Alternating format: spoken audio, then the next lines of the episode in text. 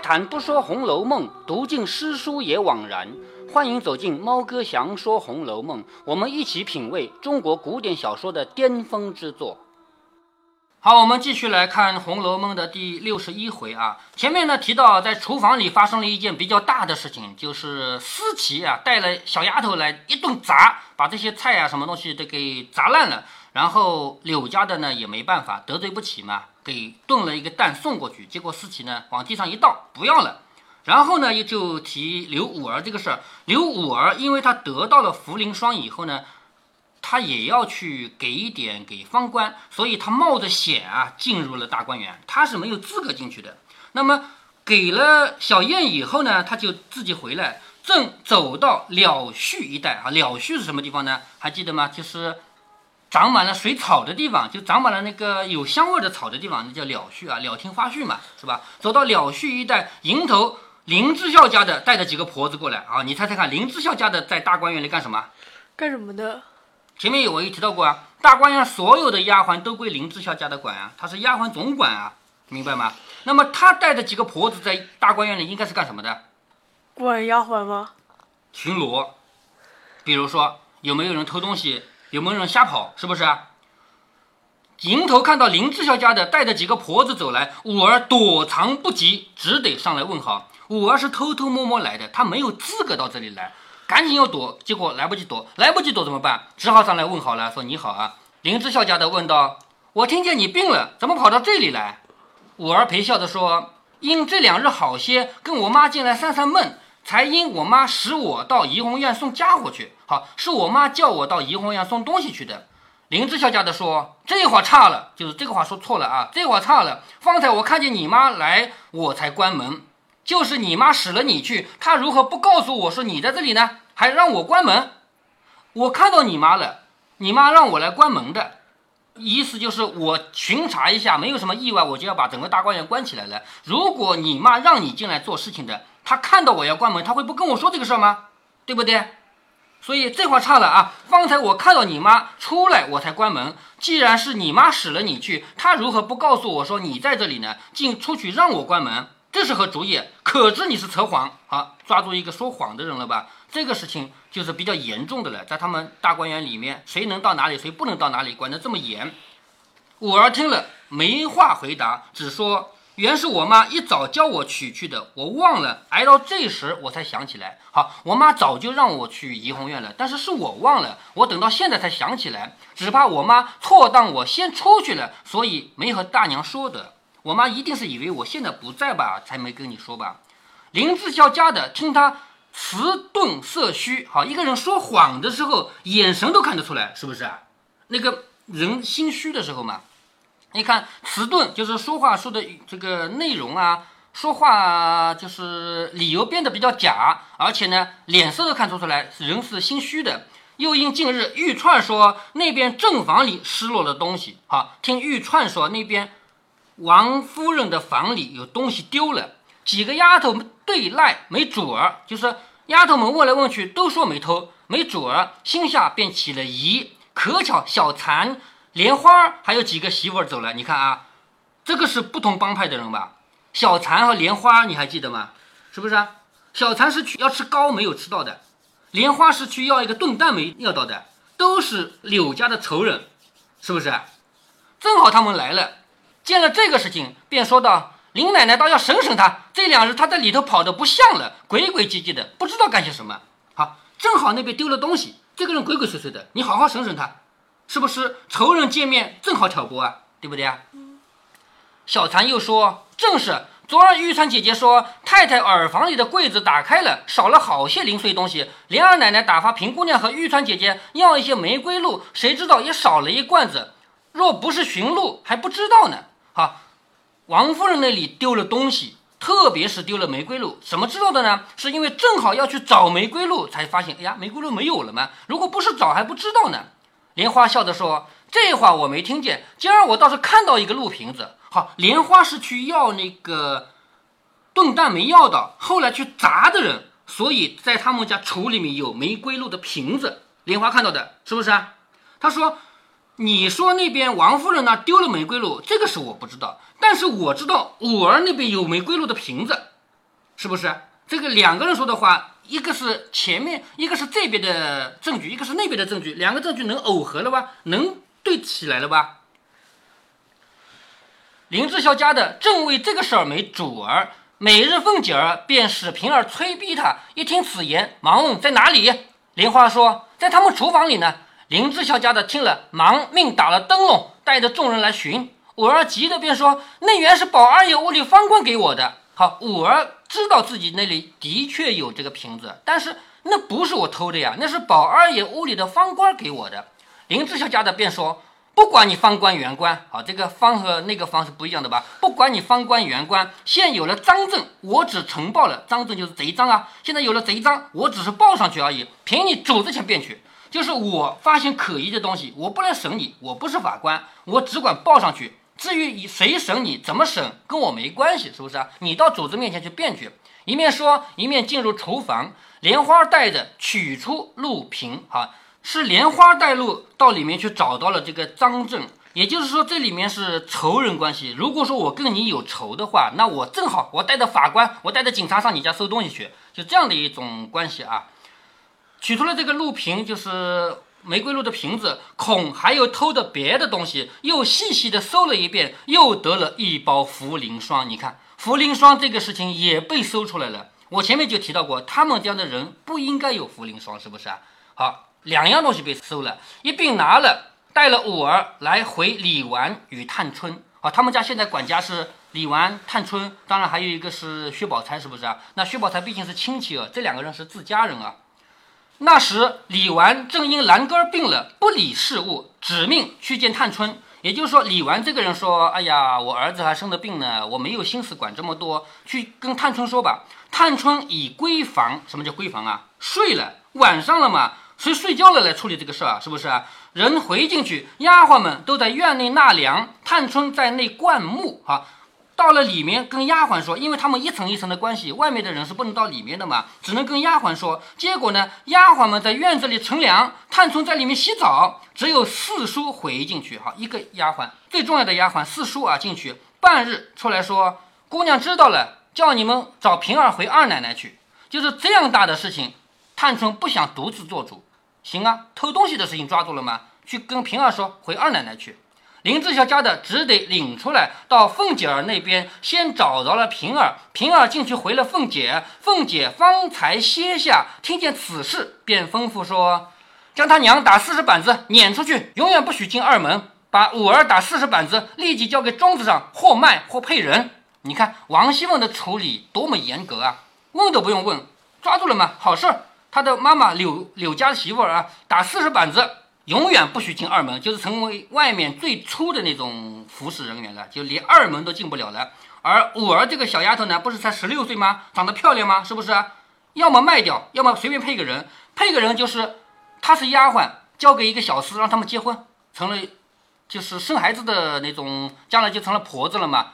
平儿听了，出来一言吩咐了林之孝家的五儿，吓得哭哭啼啼，给平儿跪着细述方官之事。五儿听到这样的处理结果，他怎么可能？他怎么能接受呢？就赶紧给平儿跪下来说，是方官给他的什么什么东西。平儿说：“这也不难，等明日问了方官便知真假，对吧？你说的事情我也不知道是真是假，但是明天再问呗。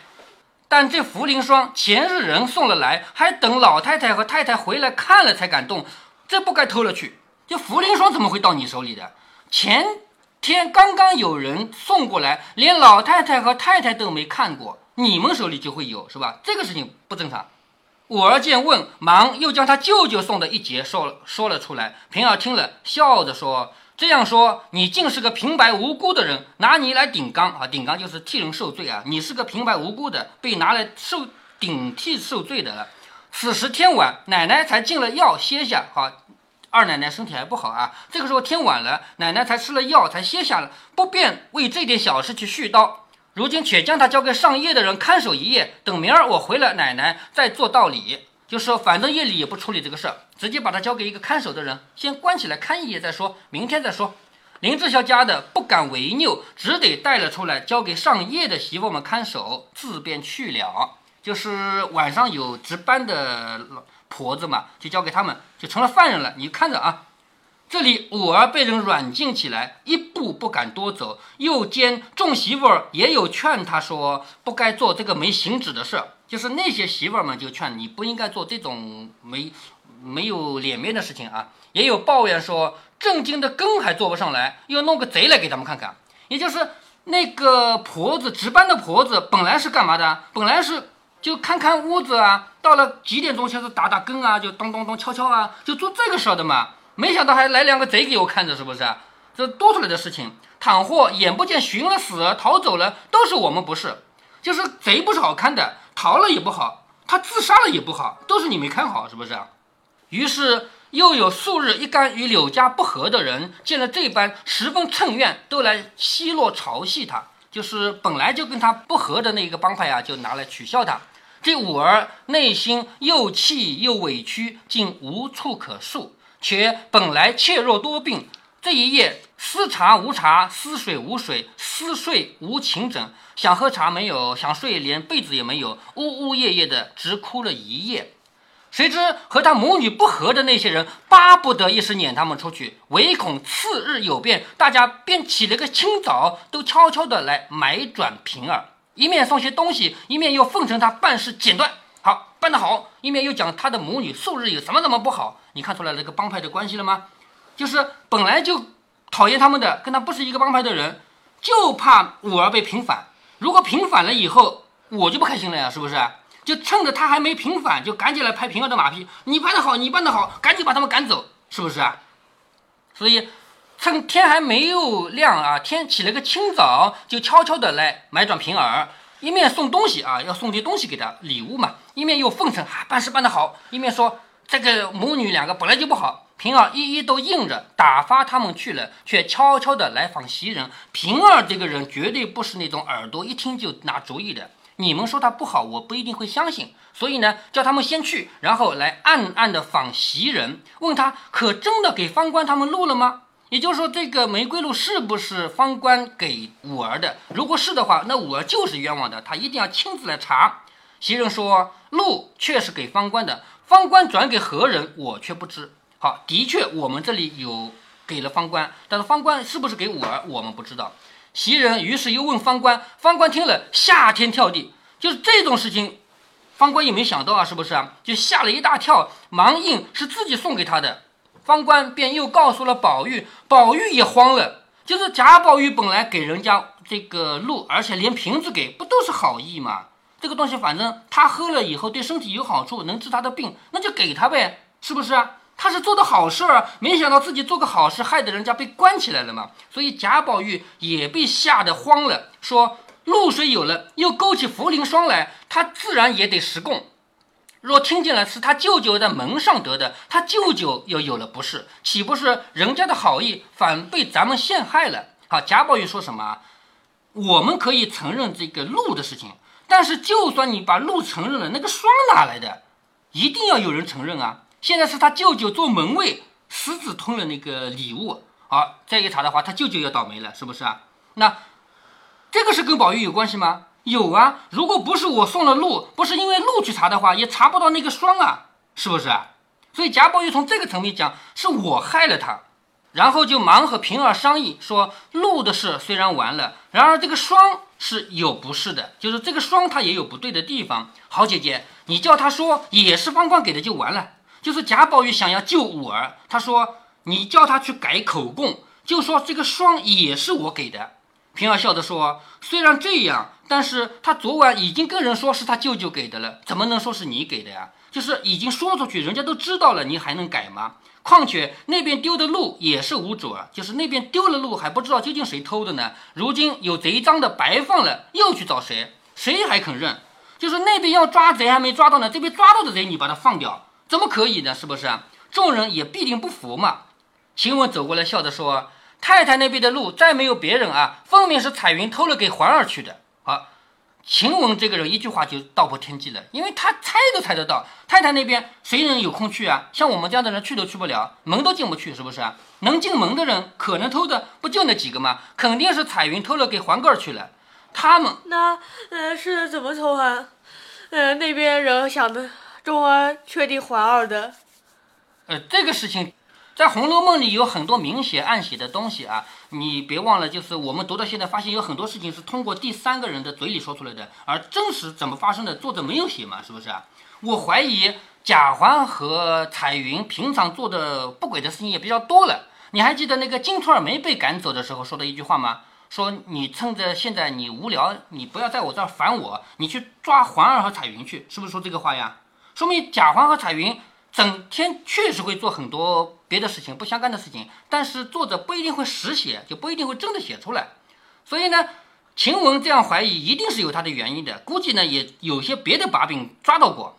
他说分明是彩云偷了给黄哥去了，你们可瞎乱说啊！就是你们不要随便说别人偷啊。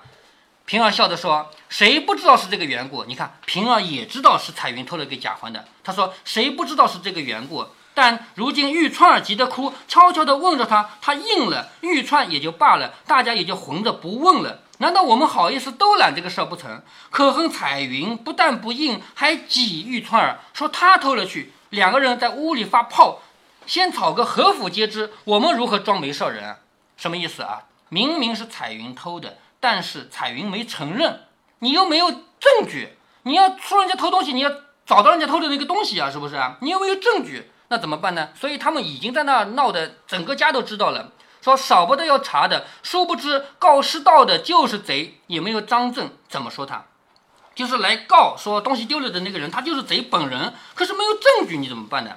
宝玉说也罢，这件事情我也硬起来，就说是我吓他们玩的，悄悄的偷了太太的来了，两件事都完了。因为贾宝玉这个人，他就是个烂好人啊。他说你们不是抓不到贼吗？就说我为了吓唬人玩，我去把我妈那里的霜啊、露啊都偷来了。这样的话，你们就不用查了。就是我。袭人说，也倒是一件阴质事，保全人的贼名儿。阴质事是什么的？就是你在阴间里边积了德了，做了好事了嘛。为什么说你做了好事呢？你保全了那个贼，因为贼被抓住了很丢人的嘛，是不是啊？你愿意自己承认的话，那个贼被你给保全了嘛。所以这也是一件阴质事，保全了人的贼名儿。只是太太听见又要说你小孩子气，不知好歹了。就是你妈不要管你吗？好好的你去偷东西干什么？是不是？平儿笑着说：“这也倒是小事。如今便从赵姨娘屋里起来的贼也容易，我只怕又伤了一个好人的体面。别人都别管，这一个人岂不又生气？我可怜的是他。”不肯为了打老鼠伤了玉瓶，这就叫投鼠忌器嘛。我不肯为了打老鼠而伤了另外一个玉做的瓶子。那么他这里指的是谁呢？因为这个偷东西啊，刚才说到是彩云偷的，是不是啊？彩云偷是为了给谁啊？为了给贾环。但是贾环这个人作为一个小孩儿，其实他没有那么多心机的。真正让彩云偷的是谁？你知道吗？谁？赵姨娘啊。赵姨娘就利用贾环和彩云好这一个中间过节、中间环节，去叫彩云说：“你偷点东西来给我儿子好不好？”其实是赵姨娘要的，明白吗？但是如果这个账一直查下去的话，最终必然要查到谁啊？必然要查到赵姨娘。可是查到赵姨娘以后，有一个人会丢人，就是探春。你说探春这个人，她如果是王夫人生的吧，她就没有什么尴尬了，她该查什么就查什么。可她偏偏是赵姨娘生的。她的亲妈妈呀，她要去处理自己亲妈妈偷东西的事情，虽然没自己偷啊，她教唆别人偷。你说这个脸面上怎么顾得过去？是不是啊？他要不管这个家也就算了，他偏偏偏他现在是管家，所以平儿不愿意去追查这个偷东西，原因在这里。刚才你问了，凭什么说是彩云啊、贾环偷的？从这里我们就看出来，就连平儿也知道，明白吗？平儿也能确定是他们偷的，但是平儿不敢查，不想查，就是因为不想让。探春太丢脸，说我怕伤了一个好人的体面。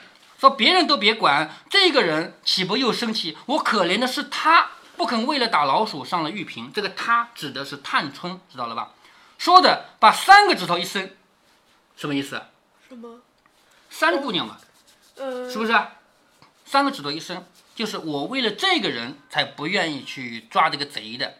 袭人等听说，便知道他说的是探春，大家都忙说。可是这话竟是我们这里硬起来的好，就是下面就该贾宝玉承认了。只要贾宝玉承认是我偷的，那所有人都不尴尬，就包括探春也不尴尬，也不用去找赵姨娘的为难了。而五儿呢也得救了，是不是啊？所以全部我们这里承担吧。平儿又笑着说：“也须得把彩云和玉串两个业障叫来，问准了他方好。就是我虽然不把你当贼处理，但是你得知道你自己偷了，是不是啊？我不告官，不让你坐牢，但是你得知道我是有你的证据的。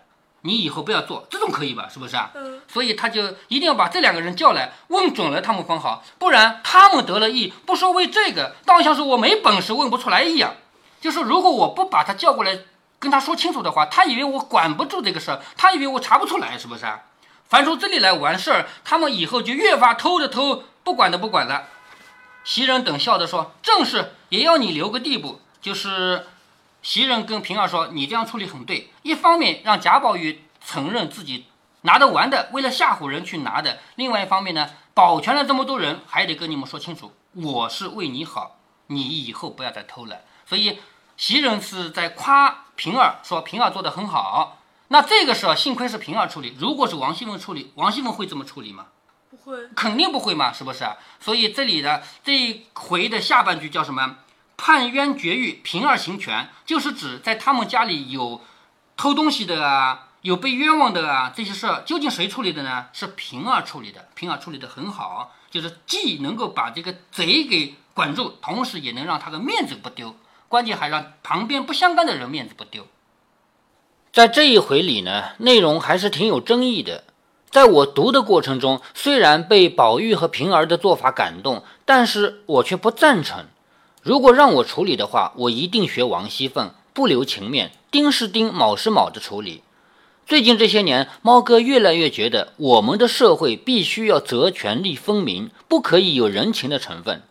远的不说，上一次猫哥在节目中提到的那件事，一位家长自己不参加我的活动，让另一位家长把他的孩子带着，结果就在无人的山沟沟里给走丢了。这就是责权利不清造成的结果啊！因为不是家长带着自己的孩子，这两人之间不存在看管的义务，也不享受任何权利。幸亏后来是找到了，如果找不到，究竟该怎么追究责任呢？其实就在那一天，还有另一件事发生了。上一次我没有聊到他。我们那次活动是自驾游，你要参与就得自己开车子，而猫哥我负责的是团队的组织和协调工作。有一个女的，她向我同事报名的时候说，她没有汽车，可不可以跟其他报名的人拼车？这种事情呢，在猫哥组织的活动中是很常见的。猫哥的回答都是这样的。你去找另外一个车上有空位的人，你们之间约好了一起来向我报名。但是这次出了一点意外，啥意外呢？这个女的她不是向我报名的，而是向我的同事。那同事刚刚工作才几个月，没有经验嘛，他在那儿自己琢磨，反正有这么多人的，总会有一辆车是空的吧，就答应人家参与了。结果就出了一件事儿，啥事儿呢？去的时候，我们作为组织方跟别的车友讲一下，能不能带一个人啊？人家可能是碍于面子，也就答应了。结果下午那位车主说，正好在这里有亲戚，我不回去了。完蛋了，一百多公里的路，你把人家丢那儿吗？如果不想丢那儿，那必须由谁来解决这个问题呢？因为我是组织者啊。这个女的是向我们组织方报名的，我们当然有责任要把她送回家。而那个带她来的车主，他不带回去了，他没有这个义务呀。他说拒绝就可以拒绝的。所以回来的路上，我把我同事给骂了一顿。我说：“你接受报名的时候有这种事，为什么不跟我商量？我怎么就不知道这种事情？你怎么可以擅自接受这样的人报名？如果回不来，你给想办法吗？”关于责权利，猫哥再来举一个例子啊。猫哥下班回家已经是天黑了嘛，在我进出的通道边有一辆乱停的汽车，他这样乱停呢，会影响我出行，我必须很小心的开进开出。有一天正好他停的呢也太偏了一点，而且呢天也黑了一点，我根本就没注意，就这样擦上去了，两车相差，大块的损坏。我去找物业，物业告诉我说那是谁谁谁的车子啊，还说我已经告诫他不可以乱停了，他们不听。还说我有损失，应该找那个谁谁谁。我对物业说，我不找他，我只找你。我每年的车位管理费都是交给你们物业公司的，你要不要保证我的正常使用？如果不能保证，你把钱退给我；如果还想收钱，那你把我的损失赔了。至于那个乱停车的人，他跟我之间没有仇没有怨，我犯不着去找他。他违反了你们物业定的规则，他乱停车了，你去找他索赔，这就叫责权利要分明。说到物业和停车啊，猫哥还可以再举一个例子。有一天，猫哥傍晚回家，看到我的车位上停了一辆车子。我当时也就是出于好心，觉得人家不就是偶尔停一下嘛，没有必要太较真了嘛。我旁边另找一个空位停一下算了。结果就出问题了，因为我占用了别人的车位，被别人给报复了。那么我该找谁来负责呢？是昨天占我车位的那个人吗？别说我不知道他是谁，我就是知道，我找他也没有用啊。他大不了承认他占了我的位置，道个歉嘛。难道还用为后面的事情负责吗？所以从那以后，我回家只要发现车位有问题，我肯定是这样做：我掉头就开到门口找保安。我问保安：“现在占了我位置的是谁？你知道吗？如果你知道的话，你明知道那是我的位置，为什么让他停？如果你不知道的话，你作为物业公司收了我的车位管理费，你要不要保证我的正常使用？然后我就会逼着物业，你立刻给我解决问题，你必须把车主找来挪走。”找不来也得找，因为是你的失职才让他停过去的。几次一来，物业的服务多多少少也有点改善了。现在这样的事情是越来越少了。更重要的是，我做到了责权利分明，丝毫不含糊。所以回到《红楼梦》来，我一点儿都不赞同像贾宝玉这样的烂好人的行事。我佩服的是王熙凤、贾探春这样的人。好了。如果您觉得猫哥的读书分享有益有趣，欢迎您点击订阅，这样您将会在第一时间收到猫哥的更新提醒。如果您有什么要对猫哥说的，不管是赞还是批评，不管是提建议还是唠唠嗑，欢迎您在喜马拉雅平台留言。我说的是喜马拉雅平台，其他平台不是我发布过去的，所以您留言我看不见。您也可以加猫哥的公众号，四个字：猫哥在线。您还可以加猫哥个人的 QQ 或者微信号，都是五位数三三七五幺。如果您加猫哥的微信号，猫哥会直接把您拖到听友群里。好，再见。